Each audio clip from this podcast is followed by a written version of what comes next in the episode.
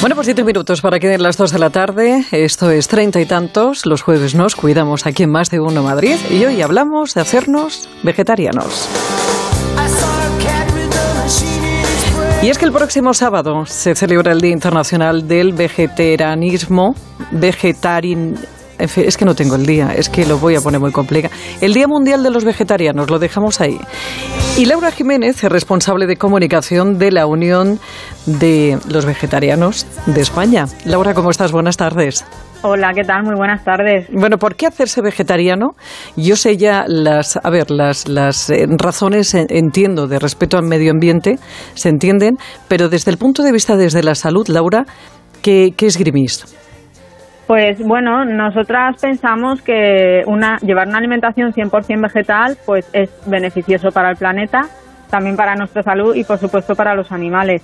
A nivel de salud, bueno, pues eh, llevar una alimentación 100% vegetal puede prevenir enfermedades eh, cardiovasculares, eh, diabetes tipo 2 y algunos tipos de cánceres también. Está demostrado que el consumo de carne, de lácteos y de productos derivados de animales eh, pueden causar este tipo de enfermedades. Los vegetarianos eh, sois los que excluís todos los tipos de carne de vuestra dieta. sí, la alimentación vegetariana, bueno, tiene muchas vertientes, ¿no? Si quieres te puedo explicar un poquito el, el, abanico que, que tenemos. La alimentación vegetariana eh, normalmente está eh, compuesta por vegetales eh, y luego hay gente que consume también huevos y leche, pero sí que se excluye todo tipo de carne, pues ya sea de, de, tierra o de mar, ¿no? No consumimos peces, no consumimos ternera ni pollo. Pero sí que es verdad que hay gente que puede consumir productos lácteos o, huevos, o a lo mejor simplemente excluir la leche y sí consumir huevos o viceversa. ¿Y tenéis carencias? consume miel. Sí, Laura, carencias nutricionales, quiero decirte, en temas de, indudablemente, de vitaminas o de minerales. Eh, bueno, pues hay muchos profesionales de, la nutrición que aconsejan eh, la dieta 100% vegetal en cualquier etapa de la vida, desde el embarazo, la niñez, la adolescencia, la etapa adulta, la tercera edad.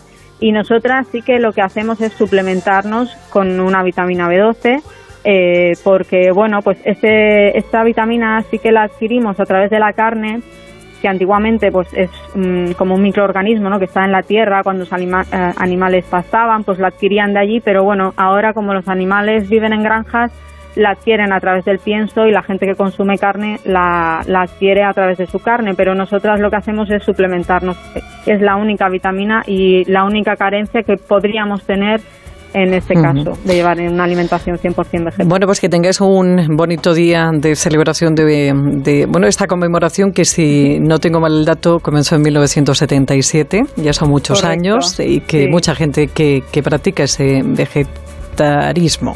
El vegetarianismo. Exactamente. Es que no tengo el día, Laura. Hoy tengo un día muy malo. Laura Jiménez, un beso muy grande. Muchísimas gracias a vosotras. Está mejor que nunca ya nada le hace daño y miente cuando dice que tiene treinta y tantos. Está mejor que nunca, ya nada le hace daño y miente cuando dice que tiene treinta y tantos.